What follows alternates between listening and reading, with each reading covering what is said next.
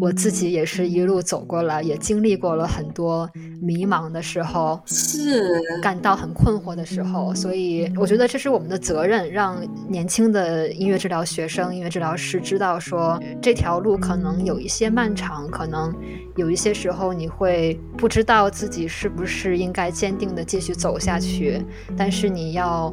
明白的是说，再过一段时间，你要如如果如果你有足够的热情和对这件事情有足够的信任的话，它可能会需要一个很长的时间，可能不是一两年的事情啊、呃。你经过了可能前五年事业的前五年以后，你再回头看，你可能才明白说，哦，我当年这样做，呃，是这样的原因，它是有意义的。对，真的是句句都讲到我的心坎里。是，其实说这些体验，你讲的，我就就是都经历过。不过呢，真的是有人帮你把它说出来，这个机会也是真的是相当难得。所以呢，静文刚刚那一段话，就送给现在所有的学生，或者说刚成为音乐治疗师的音乐治疗师吧。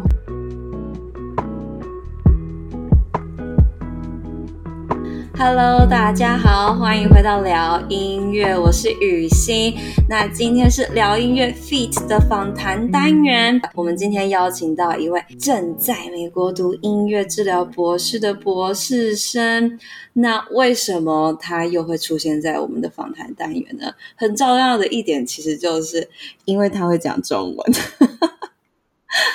他是一位呃中国人，然后他是一位中国的音乐治疗师。那呃，我们其实呢，到今天录音的时候，我们都还没有真正见过彼此。然后我们就是在网络上面认识的，觉得说静文的背景其实真的是非常特别。我先不要说太多，那我们请静文先跟大家打个招呼好吗？嗨，静文。嗨，大家好。呃，谢谢雨欣的邀请，很高兴有机会来到聊音乐来做客。现在呢是在呃美国的费城 Temple University 汤普天普大学读音乐治疗的博士专业。然后我和雨欣呢是在呃应该是今年的四月份，国际音乐与医学协会呢办了第一次的。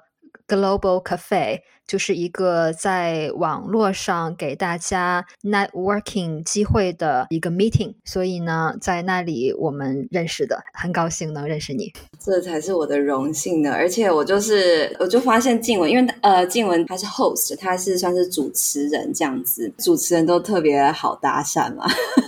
就是主持人都会特别的友善，所以就是趁此呢，我就搭讪了一下静文啦。因为我觉得静文的背景听起来就是相当的特别，所以静文，你一开始你总会加入 IAMM 啊？嗯、um,，IAMM 是国际音乐与医学协会，like International Association for Music and Medicine。我觉得这个可能还是要从我的学习的 journey 呃开始来讲。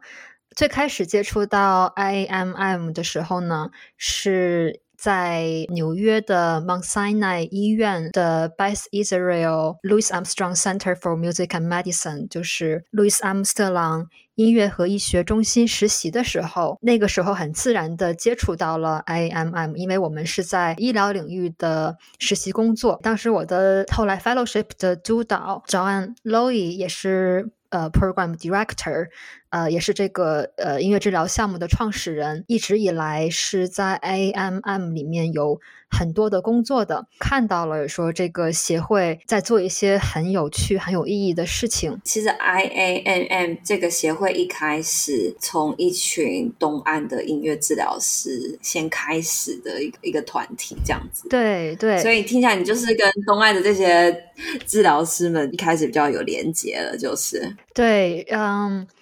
这个协会应该创建的时间不长，然后它的 founding member 都是一些在医疗领域做音乐治疗的呃老师们，可能有一些也有医生啊，还有其他的呃 medical professionals。哦，对，他们的整个组组成的成员其实真的是非常的多元呢。觉得这也是比较吸引我的一个方面，音乐治疗是音乐与医学的一个部分。但是呢，音乐医与医学又要它的范围可能又更大一些，呃，所以呢，可能包括。比如说，医生和其他的在医疗系统当中工作的人员，他们帮助他们的病患的时候用到音乐，或者以任何其他的方式，都算作音乐与医学的范畴。还有一些就是不是音乐治疗师，但是你是音乐家的话，你在不同的 settings 如果有运运用到音乐，也是也是可以加入这个协会的，对不对？所以呃，另外就是说我。比较早接触到音乐和医学协会，也是说，二零一六年，二零一六年 IMM 的大会是在北京召开的，所以呢，在那次大会上，呃，中国的话是由高天老师的中心来承办，那我在呃，还有协办单位是我当时呃工作的医院中国康复研究中心，我就作为这个。大会的秘书长来组织人员，帮助去呃组织筹办这次大会。那在这个过程里面，呃，来参会的大家就不仅有音乐治疗师，也有音乐家，也有各国的医生，然后在大家。呃，一起做不同的报告和吃饭的时候聊天，都会碰撞出一些非常有意思的议题，还有啊、new ideas。这个过程也是让我觉得说，在这个协会里面工作是一件呃很能开眼界的事情。真的，真的是一个非常酷的一个团体。说实话，我觉得这么样不同多的专业，然后彼此可以。呃，愿意坐下来，然后一起讨论，然后互相学习、互相交流，真的真的是不容易，而且真的是会是一个充满呃各种各种可能性的地方，这样子。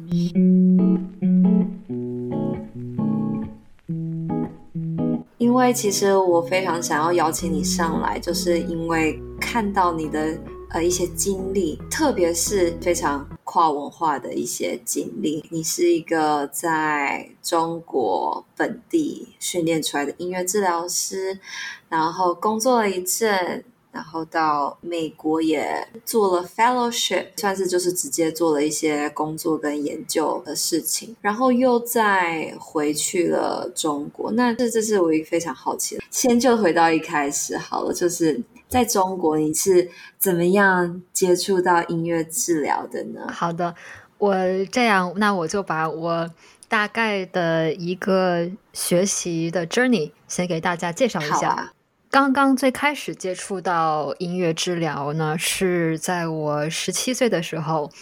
嗯，当时要考学，那那么我我的中学是在呃一个艺术类的学校。所以呢，我的当时的主修乐器是二胡，所以我本来应该是走一条演奏的音乐演奏的道路，对。然后，但是在嗯，可能。上高中的时候，那几年，我当时的感觉是说，只是去做一个演奏家，或者是去做一个音乐老师，好像没办法满足我对世界更多的好奇心。呃，当时我就开始去想说，呃，除了音乐演奏、音乐老师以外，呃，既然我已经走上了这个音乐专业的道路，那有什么其他的，呃，是我可以选择的？所以那个时候，呃，当然了，我们音乐专业往上去考大学的时候，都有很多的选择，呃，不同的理论专业，只会做曲、音乐教育、音乐学、音乐治疗。所以，啊、当但是，呃，当那个时候我去看中央音乐学院的招生简章，在看音乐治疗，看到这个词的时候，我就被它深深的吸引住了，呃，我就 脑袋里面充满了一万个问号，就是。这是一个什么专业？怎么会叫这样的名字？听起来，呃，既既浪漫诗意，又很有科学性。所以我我就去，我觉得我们这一代很幸运的地方就是，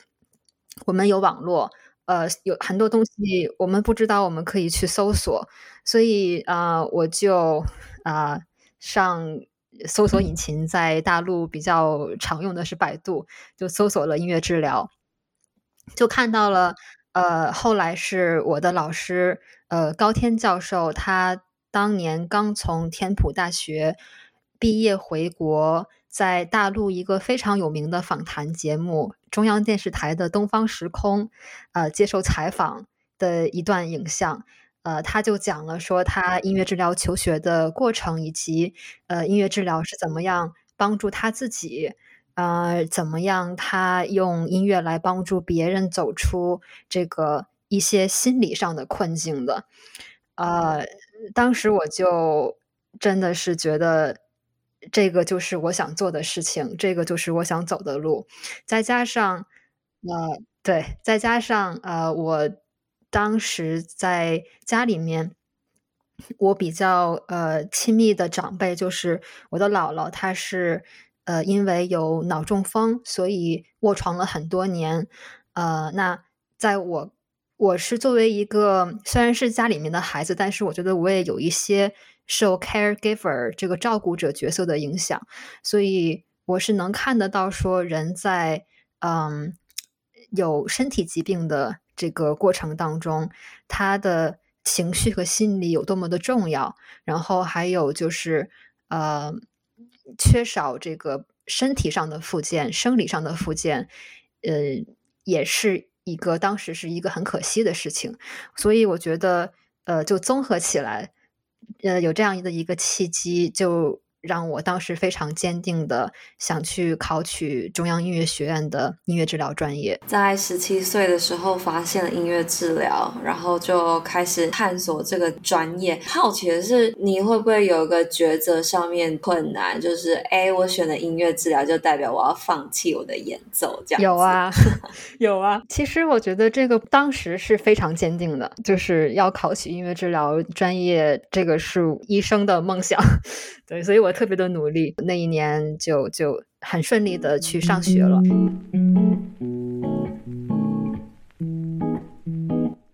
呃，但是的确是，就像你说的这个角色上的困扰，我觉得我自己认为这可能是，尤其是小的时候，或者是比如本科阶段接受演奏专业训练的音乐治疗师，可能会长期面临的一个过程。对，我是在，因为是中央音乐学院，它是一个 conservatory，是一个音乐学院，所以我觉得在这样的环境里面，它更容易激发出这种感觉，因为周围的所有的人都是在追求纯音乐音乐的事情，它不像在综合大学里面的音乐学院，你还能看到其他其他治疗专业的人或者其他心理学、心理咨询的同学，是没有这个环境的。我觉得那几年其实呃挺不容易。对耶，你们会不会觉得自己音乐治疗的学生们就是有种异类的感觉？当然了，会 吗？当然，哇，对，因为全学校的人，全学校的人都是指挥、作曲、演奏、音乐学、音乐教育，就对啊，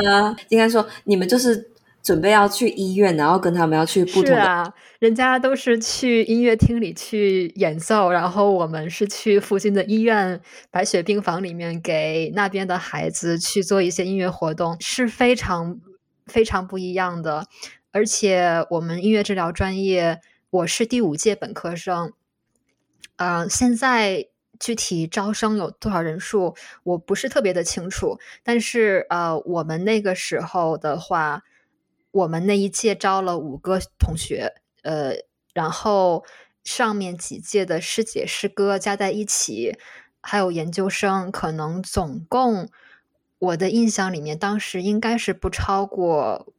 可能是五十个人左右这样的数字。所以，我们这个群体，呃，在学校里面，呃，中央音乐学院几届人加起来，大家加起来可能也也有一千一千多人吧。到不到两千我不知道，oh. 所以我们是一个非常非常小的群体，就是这个学校很小，啊、但是我们在这个学校里面是更更边缘的一个群体，对，更边缘。对，所以就是讲讲回刚才你提的那个问题，就是对于这个音乐演奏和音乐治疗这个角色的呃困惑的问题。我在大学这个阶段，就是音乐学院上学的阶段，我当时我觉得。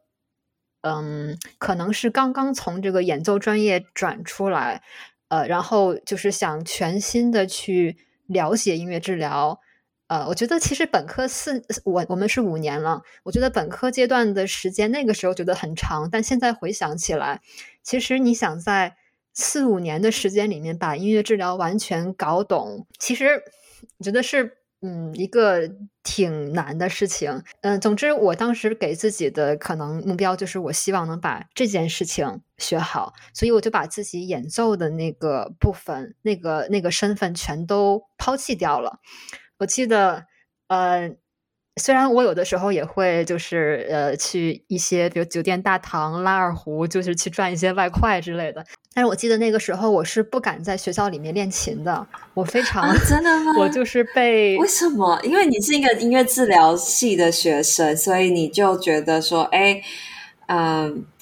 我可能没有人家弹的这么好，因为他们花了太多时间，然后就有点不好意思。在学校练练琴，是的，而且你知道那个，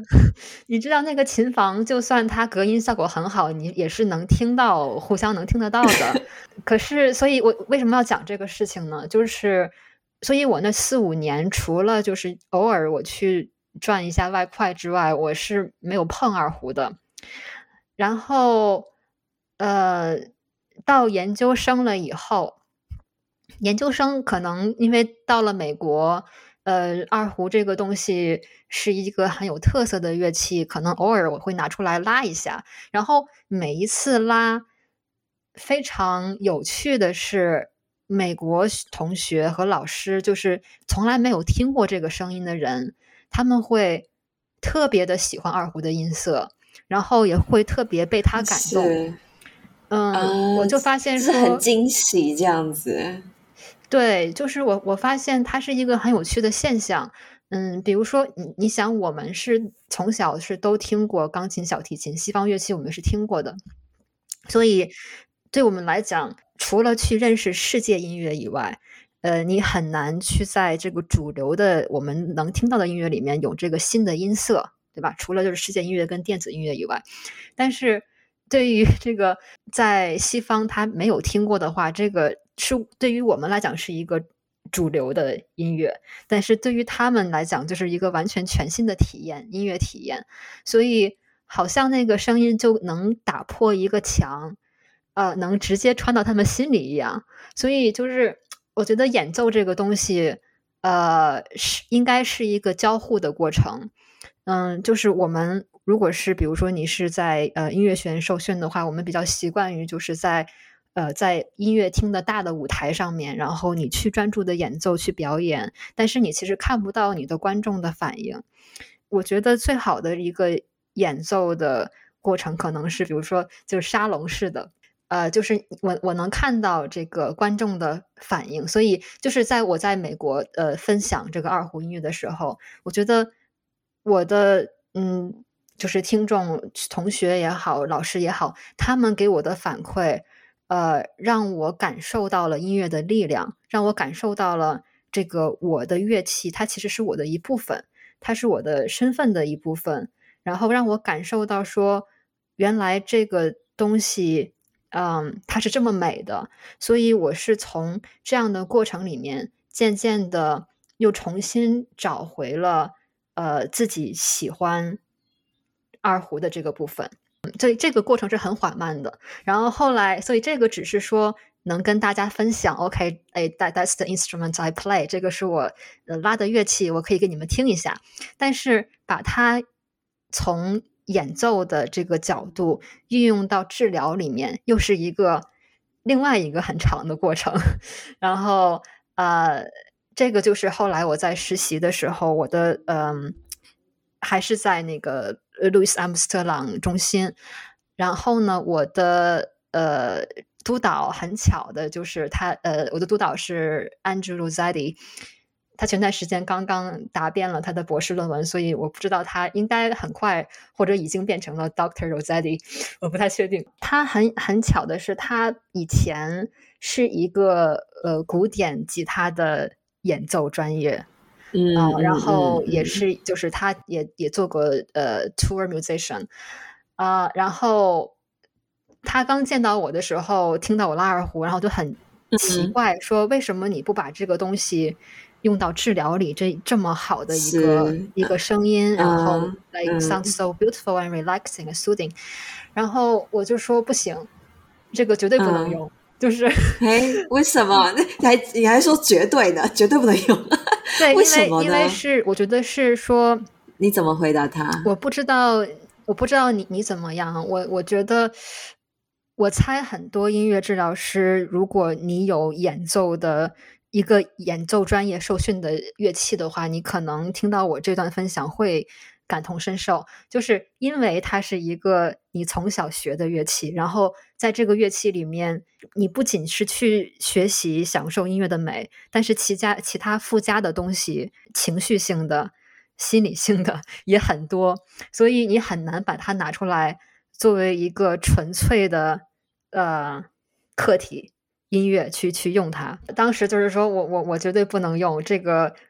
这个是我我我我拉的就是演奏的东西，而且我已经很久没有演奏了，啊、呃，而且我觉得我拉琴的这个声音不好听。就是 Andrew 听到你的回答后，他说他很惊讶，然后但是他也很有耐心。嗯，他可能自己是经历过这个这个阶段这个过程的。他就说，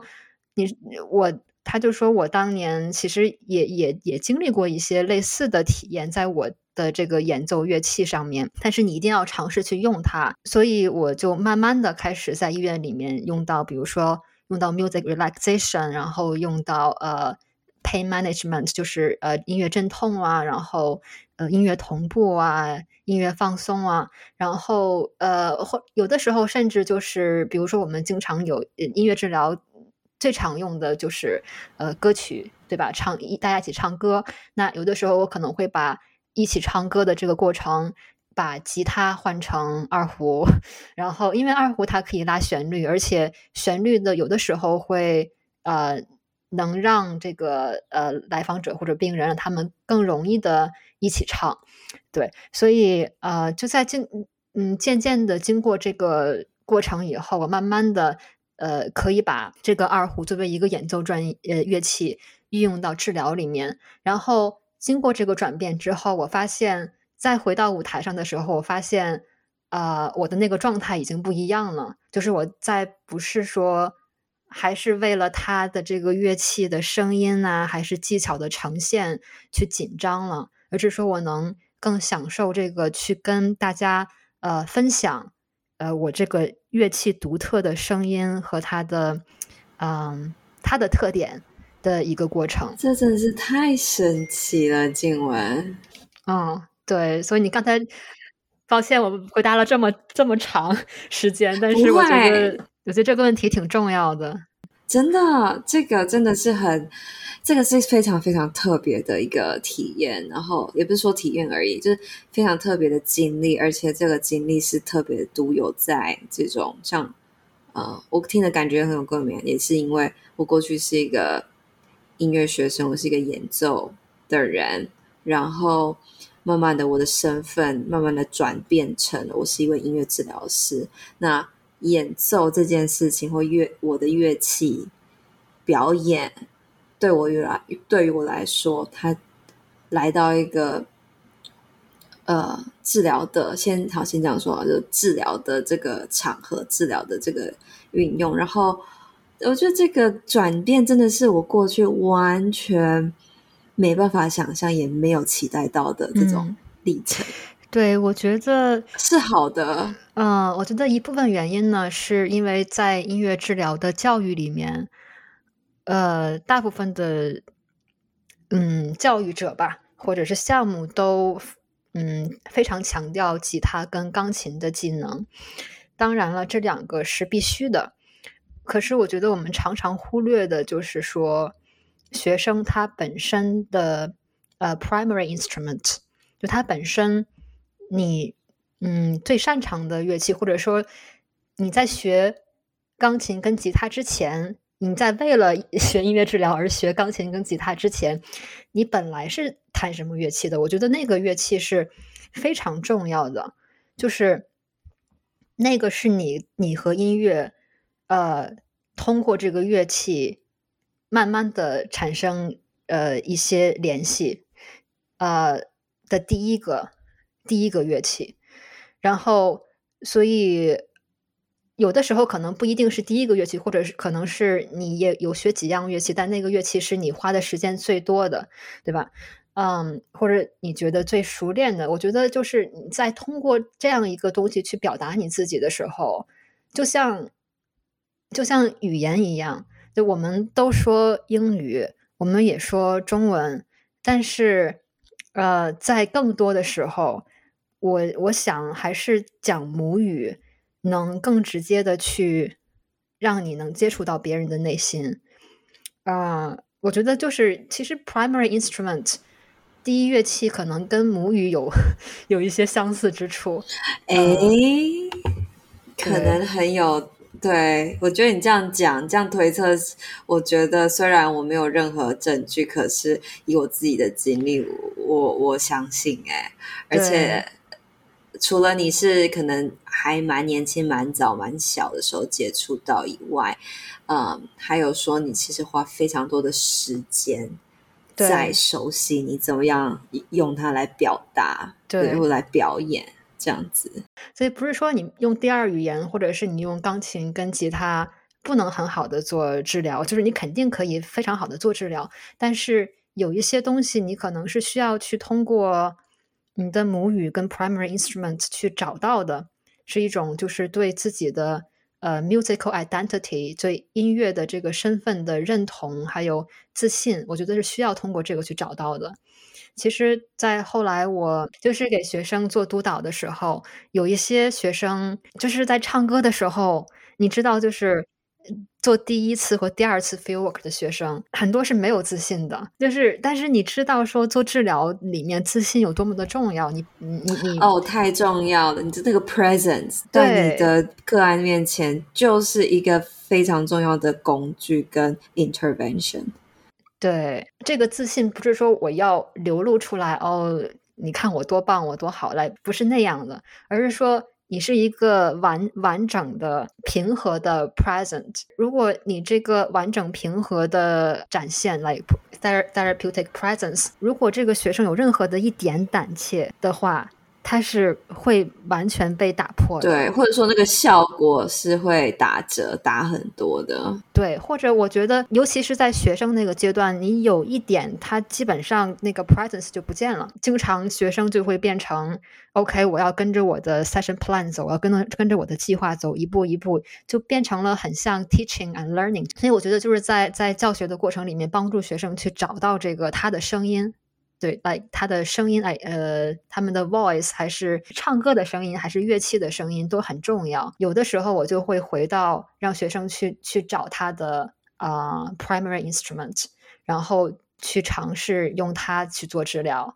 呃，一般来讲，当然他们在把这个乐器作为治疗性的去使用，跟作为演奏性的使用，还有一个过渡的阶段。但是很多时候，这个可以帮助他们找到一些自信。各位听众，真的只有在聊聊音乐才可以听到这样子的内容。静文，你今天刚刚分享的这样子的话题或一个主题，我真的觉得音乐治疗师的现身说法，其实平常我们不会讲太多，因为这有点像是说，哦，这是我们自己的工作或自己呃需要去经历的。因为治疗的这个场合里面、场所里面，我们就应该是准备好的状态，准备要接住我们个案的这个状态。但是呢，一个音乐治疗师他怎么样从其他的一个一些身份、其他的状态，慢慢变成一位音乐治疗师？其实这个过程对我来说啦，因为我本身自己经历过，我就觉得其实是一个很神奇，也有一种就是蜕变的。这样子的感觉，嗯，所以呢，刚刚你在这样子分享，在这样子把这段故事讲出来，我真的觉得怎么说，我听了有一点点起鸡皮疙瘩，然后我就觉得啊，哦，如果有更多正在成为音乐治疗师路上的学生们，或者。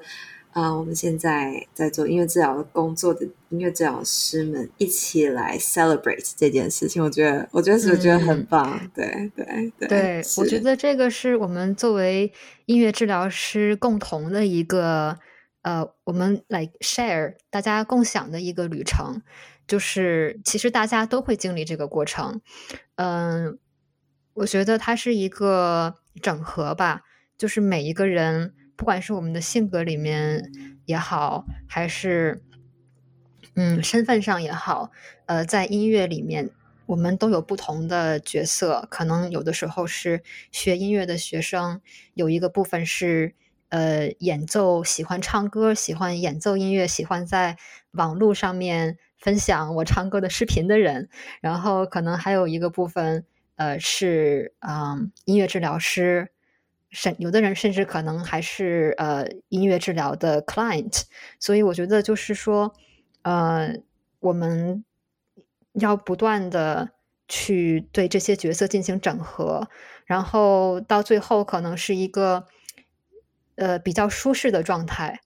呃，就是我在做治疗的时候不会被不会被我做演奏的那个角色去困扰，呃，我做治疗的时候，在我去拉二胡的时候，我知道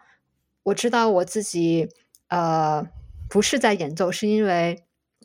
我的专注点全部是在我的这个音乐怎么让我的来访者反应的，怎么去影响他的肢体语言和情绪、面面部表情，而不是说，呃，但这个这个我的这个观察是为了让我知道他是否能帮助他，比如说，呃，更加放松，疼痛减少，还是让他参与到这个。呃，演唱之中帮助他更好的去锻炼到呃，可能歌唱的语言的一些技能，而不是说为了让他喜欢我的演奏，为了满足我的作为一个 演奏者的一小部分私心。我觉得这个就是它是一个过程。呃，在最开始你，你你你感觉到还是说希望说我的音乐能够。让他喜欢我，呃，让他高兴，让他喜欢我。我觉得这个很正常，每一个人都会经历这个阶段。但是你就是要，呃，自我察觉吧，就是要知道我有这样的感受，然后慢慢的，当你再多去使用，嗯、更多的去关注你的来访者的时候，我觉得这个慢慢的它就整合了。是哇，静雯，谢谢你这么深刻的分享，觉得真的是受益良多了。我觉得我太啰嗦了。我觉得音乐当音乐治疗师，也是每个。过程都要经历，你后来才会理解到，哦，原来音乐治疗是这么回事，然后原来因为当音乐治疗师是这这个样子，然后很多时候就是在台湾这个地方，我们都还没办法谈论到触碰到那个程度，就是你刚刚讲的某一些东西的那个状态。可是我觉得我们就应该要去经营这样子的一个环境，就是。我们要往这个地方去，就是我们应该要讨论到更 meaningful 或更深层就是的东西，就不是说是呃，就是来管理疼痛，就是要有个效果，就是 it's more than that，就是用你刚才描述的，我觉得它就是一个音乐治疗学习的很自然的过程。我觉得我在不管是本科还是硕士，我们在书本上都学到很多的东西。那尤其是在美国的话，这边的教材还有阅读的文献资源是非常充足的。就是你不怕没有东西读，只怕你没时间读不够。啊、对，这个在可能跟我在本科中国的时候，呃，形成了鲜明的对比。因为我在国内中国读本科，那个时候在大陆。呃，能接触得到的音乐治疗的文献也好，书本也好，都是非常非常有限的。嗯，对，所以这个是也是为什么我后来就是推动着我到国外去求学。但是呢，嗯，现在我觉得后再回头看的话，其实，嗯，本科、硕士就算做了实习，就算做了实践，那个时候我对音乐治疗很多东西的。理解是非常有限的，就是说，呃，哪怕我我读过，嗯，比如说 Music Therapy Foundation，呃，就是巴塞罗那布鲁西亚编辑那首那那本书，就是它里面能涵盖了音乐治疗所有的流派，呃，我熟知所有的这些重要的人名跟他们讲的概念。呃，就虽然我可以很好的去跟别人讲，然后听起来好像我懂得很多，但是呃，我真正去理解这些内容，我真正的明白音乐治疗的呃 power，我觉得那都是在我毕业以后两三年以后的事情了，就是。真正去做一个全职的音乐治疗师，然后真正的去每天去跟病人接触，这个过程以后，我才开始整合，开始吸收我以前本科和硕士阶段学习的内容。我的意思就是说，如果大家现在就是对我刚才讲的那一大段没有共鸣，没关系，因为我们学习的过程就是像大脑把这些信息。先储存起来，然后我觉得我们大脑很神奇，就是可以，它有这个有这个能力，它能把这些信息你吸收到的所有东西储存起来，然后在未来你出去做的时候，慢慢的，当你有一天发现哦，这个事情好像跟我当年听到的什么有点关系，然后它会自然的，嗯。你自己会自然的去去去更多的了解他。对，静文，我觉得你真的讲的很不错，不愧是当过老师的 学生的这个角度来看待这件事情，是这样说没错。不仅是教过学生吧，我觉得可能也有。我自己也是一路走过来，也经历过了很多迷茫的时候，是感到很困惑的时候，所以我觉得这是我们的责任，让年轻的音乐治疗学生、音乐治疗师知道说，这条路可能有一些漫长，可能有一些时候你会不知道自己是不是应该坚定的继续走下去，但是你要明白的是说，再过一段时间，你要如如果如果你有足够的热情和。对这件事情有足够的信任的话，他可能会需要一个很长的时间，可能不是一两年的事情啊、呃。你经过了可能前五年事业的前五年以后，你再回头看，你可能才明白说，哦，我当年这样做，呃，是这样的原因，它是有意义的。嗯、对，真的是句句都讲到我的心坎里。是，其实说这些体验，你讲的，我就就是都经历过。不过呢，真的是有人。帮你把它说出来，这个机会也是真的是相当难得。所以呢，静文刚刚那一段话就送给现在所有的学生，或者说刚成为音乐治疗师的音乐治疗师吧。我们就是一切尽在不言中，大家一起加油，这样子。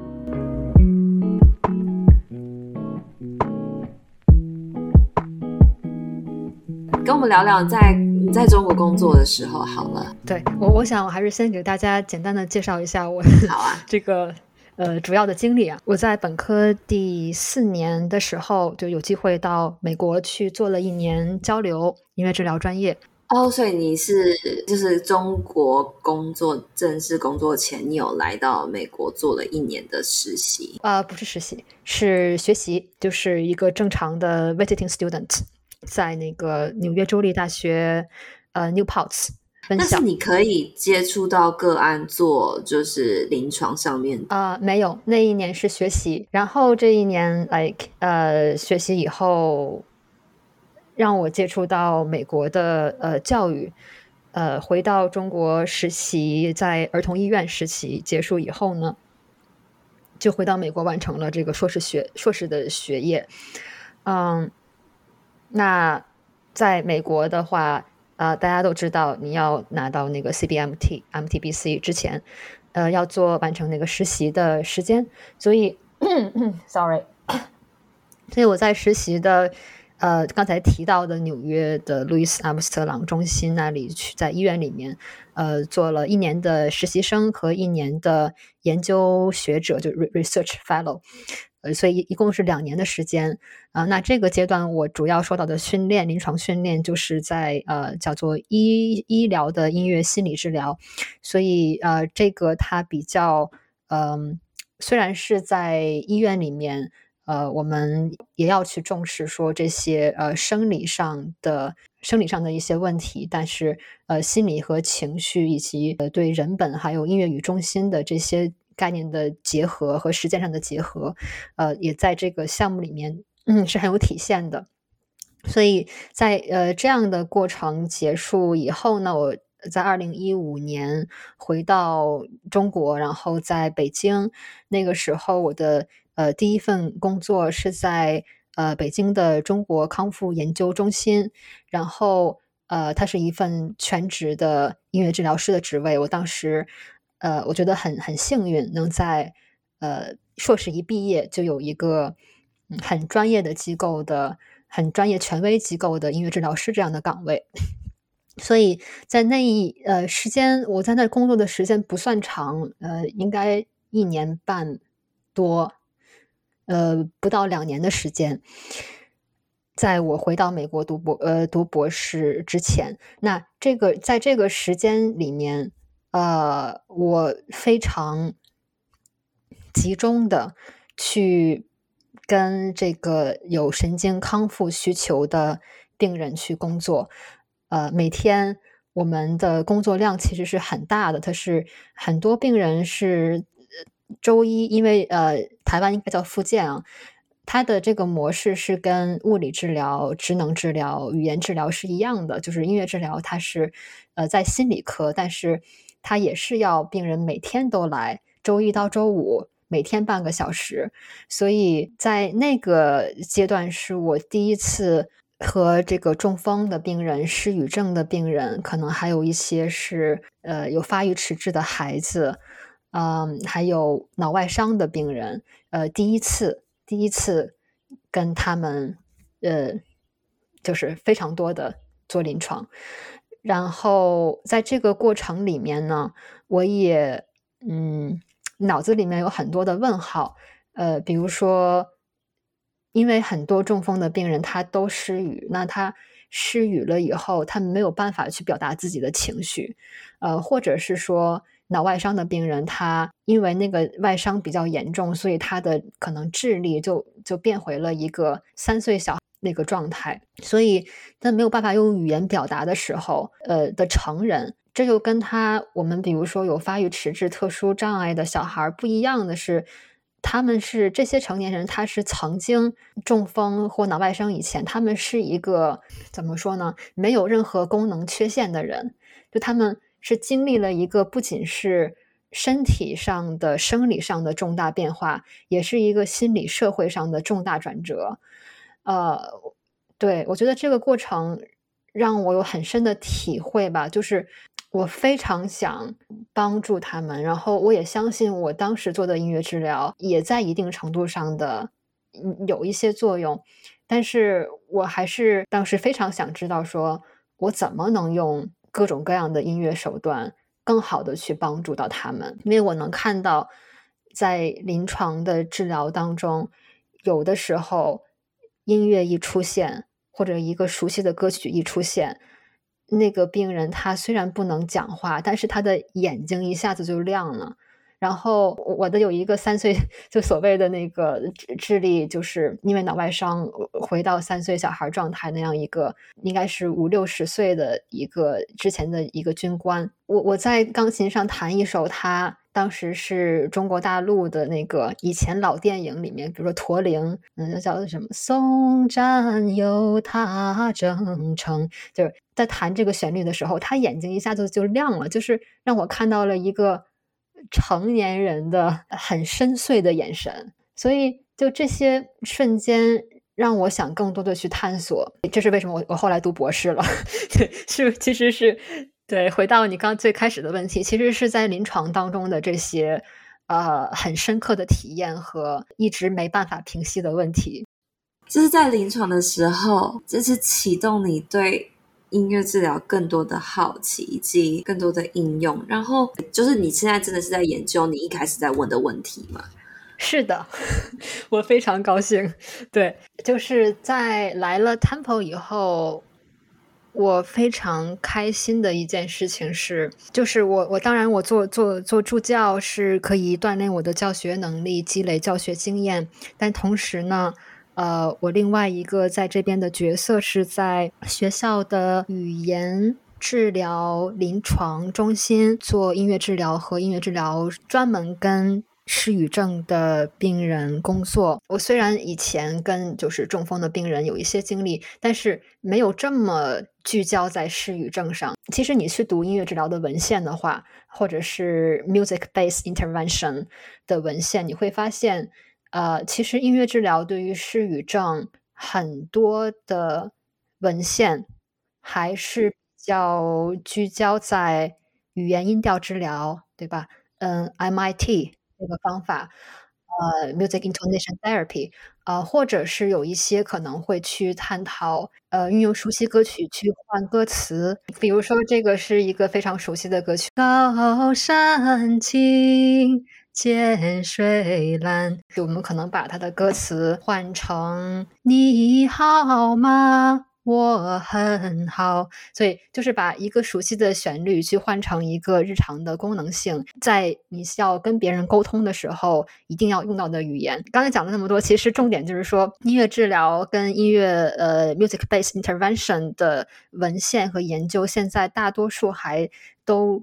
聚焦在说。呃，这些这样的方法上面，呃，可是我在临床当中呢，发现说，其实即兴的歌唱很有趣的效果。在即兴歌唱的过程中，这个失语症的病人他可能会自动生成一些语言，呃，这些语言我觉得是在他们只是说话的过程当中，它的生成的可能速度，还有说。呃，语言用用的这个范围，我觉得是不太一样的。可是你问的问题是什么？你可以再讲一次吗？就是我我刚才想讲的，就是说，其实我们在呃失语症里面，除了用这种呃熟悉歌曲之外，和呃熟悉音调的之外的方法比较有限。然后我在临床当中观察到，说即兴歌唱的方式看起来，它好像好像是能激活到大脑当中。不同的区域，所以呢，这个失语症的病人他在唱歌的时候生成，就是说他在唱，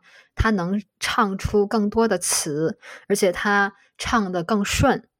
所以呢，我就很感兴趣。那么我的这个博士的课题就是结合了即兴歌唱的方法和一个已经成熟的语言治疗的呃干预方法。把它们结合了起来，哇！就是我我自己还蛮兴奋的。我听了我也蛮兴奋的。虽然我没有什么研究的证据来证明说，哦，我觉得歌唱是非常 powerful 的。可是，在我自己的临床工作中，不管是我唱，或者说我的个案唱。我每次在唱歌就那种唱歌，这个这种介入的这个强度呢，我都觉得哇，每次一唱，一定应该会发生些什么事情啊！不管谁唱，我唱或他唱，都会发生一些什么样的进展？这样子，这个其实也是我最开始在临床当中碰到的问题，当时很很希望说。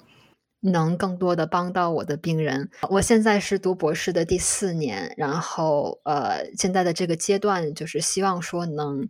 呃把这个研究顺利的做完。那我觉得在这个过程里面，呃，一开始去想这个做什么研究，然后去 propose 一个合适的。方法合适的方向，呃，这个过程其实是非常不容易的过程，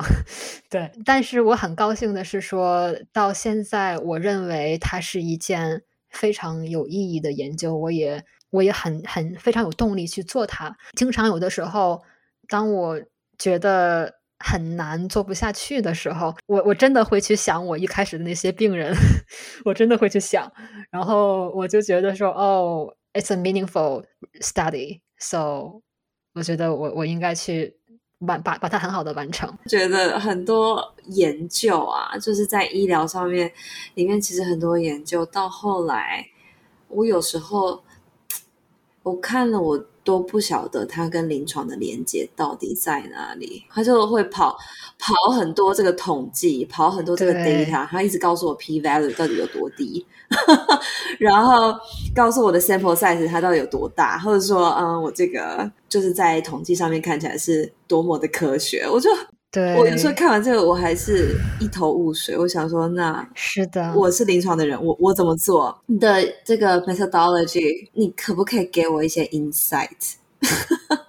这是音乐治疗的研究另外一个 dilemma，我们可以讲另外五个小时。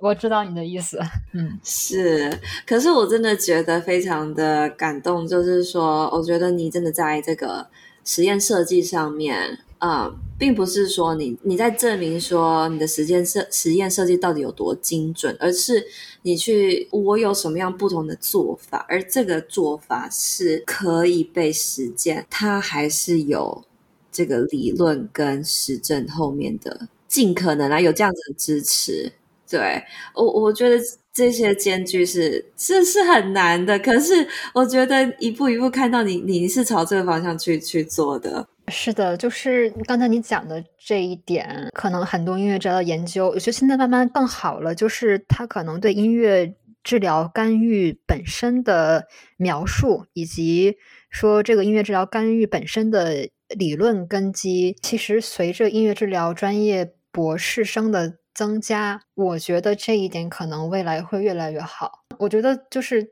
做研究，它是需要花很多的时间跟精力去，尤其是第一个研究，这样你才有可能做得 比较通透，做得比较扎实。但是大部分的临床在临床里面工作的治疗师，可能没有足够的时间去去去做吧。我觉得，嗯，那博士生比较理想的。一点就是，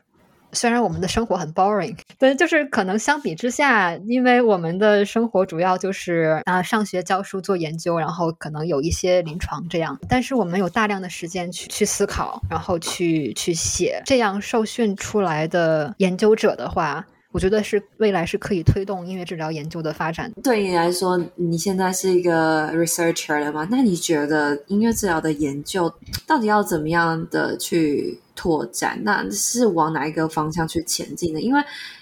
其实音乐治疗它本质上面其实真的是蛮特别的。然后你怎么看？你怎么看音乐治疗研究的发展？我觉得他需要走出自己的路吗？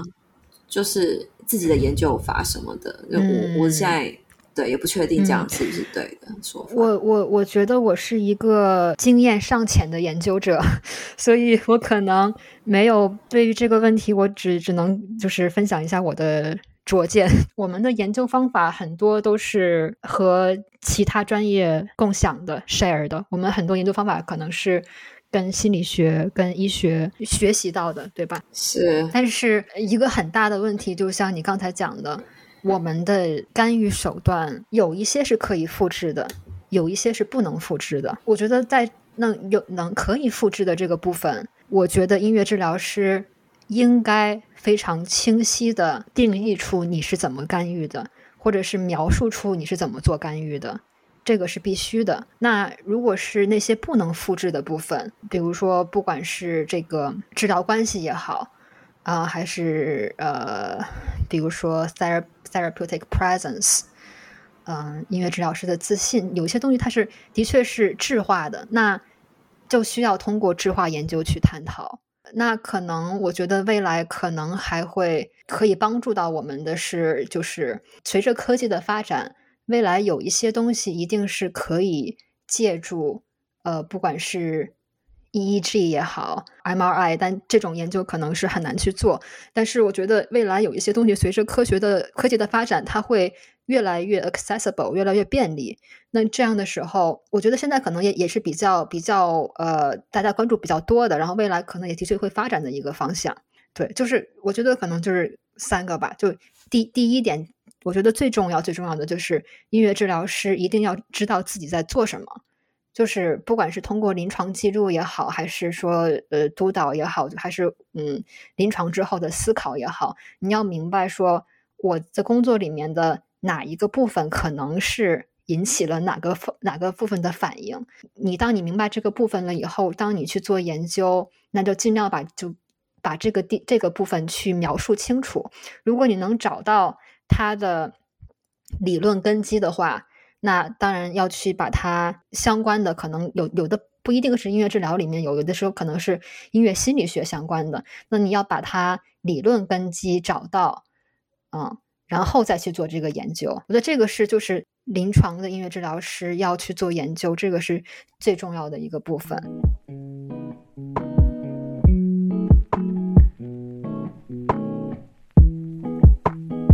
我知道很多的，比如说像心理学的话，他们的研究者可能不一定要去做临床，或或者是不一定有临床的经验。我觉得我们的行业的研究者，至少我觉得现在我们的发展阶段还没有到像心理学那样可以直接培养研究者。对，至少必须要有一些临床经验的启发。经过你的解释以后，我觉得是蛮合理的。其实我也有稍微看过，就是博士的这些 programs，然后就发现说，哇，原来去读博士的人，博士的这些履历，我都会发现，哇，他们过去的临床经验其实都非常的丰富。我想说，为什么？大部分的人都是这样子呢，是因为你觉得临床做一做，你才想要继续学习，然后读博士吗？但其实我觉得并不尽然，是真的是说，你真的要做这个领域的研究，需要这些临床是必须的，不然会缺少一些意义，缺少在临床上面运用的意义。我觉得像心理学还有其他的 hard science。他们之所以可以不需要任何的 field work，就是这个第一手经验就可以去继续读。是因为他们的专业已经发展到了一个临床跟基础科学可以分开的一个阶段。我觉得我没有到那个阶段，我想象不到分开会变成什么样，那就代表应该是还很远。或者是说，另就是换一个说法的话，可能我们的这个行业需要是一个这样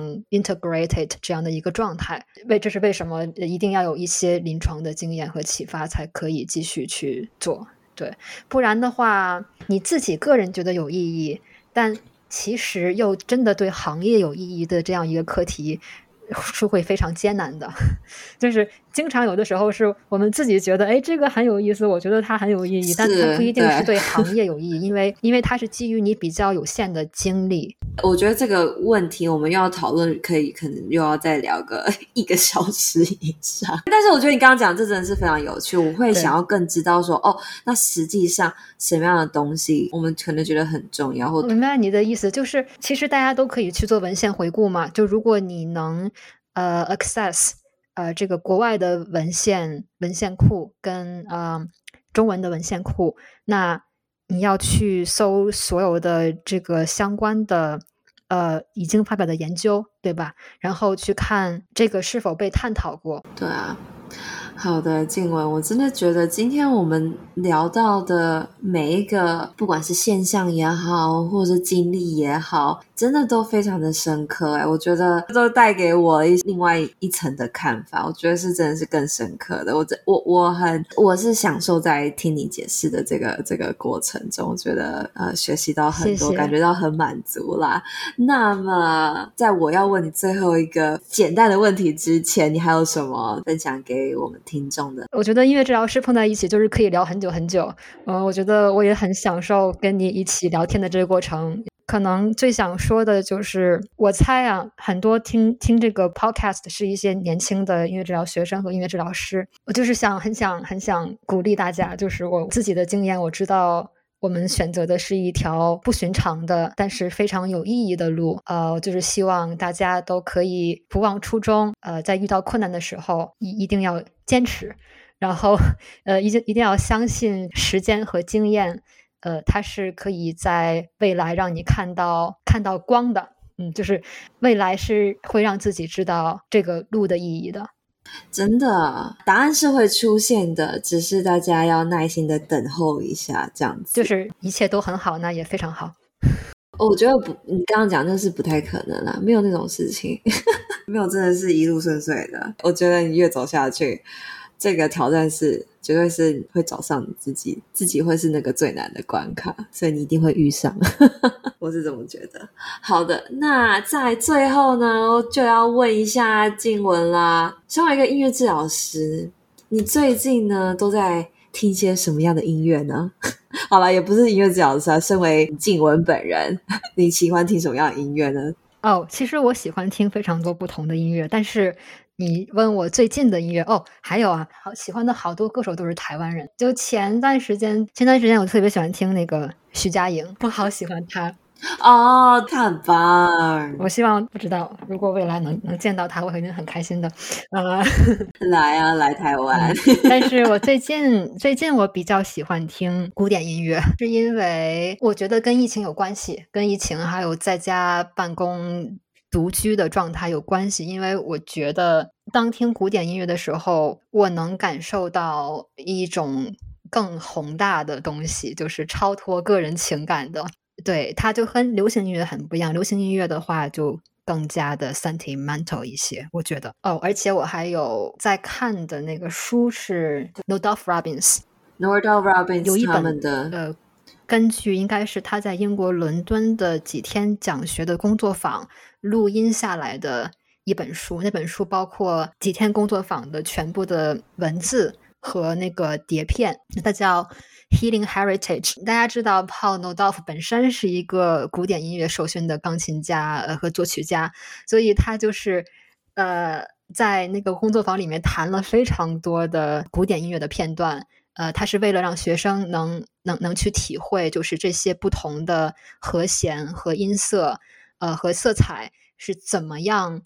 会让我们想去 response。可能就就是，所以才会，当你使用它们的时候，可以去让孩子引出孩子的行为上的反应，啊、所以在听那个也让我很享受。其实就是一个音乐治疗的工作坊。那我最近我在听那个巴赫的十二平均，巴赫的平均律，还有比较喜欢的一个叫是那个莫扎特 D 小调幻想曲。那今天呢，真的是非常感谢静雯来到我们的节目，跟大家分享。哎，我们如果想要找到你，有什么方式联络到你？呃，当然了，欢迎，因为我我在 I M M 里面有任职，代表 I M M 欢迎大家加入 I M M，然后来参加我们的活动，然后可以在 Facebook 上关注 I M M。那同时，假如想联系到我个人的话呢，可以 email 或者是或者是 Facebook。那如果大家有什么问题，对美国读这个音乐治疗博士，或者是说其他一些呃 speech therapy 和 music therapy 研究也有一些相关好奇的事情的话，都可以 email 静文。今天我们的访谈就先到这边告一段落啦，谢谢大家的收听，谢谢，谢谢静文，拜拜。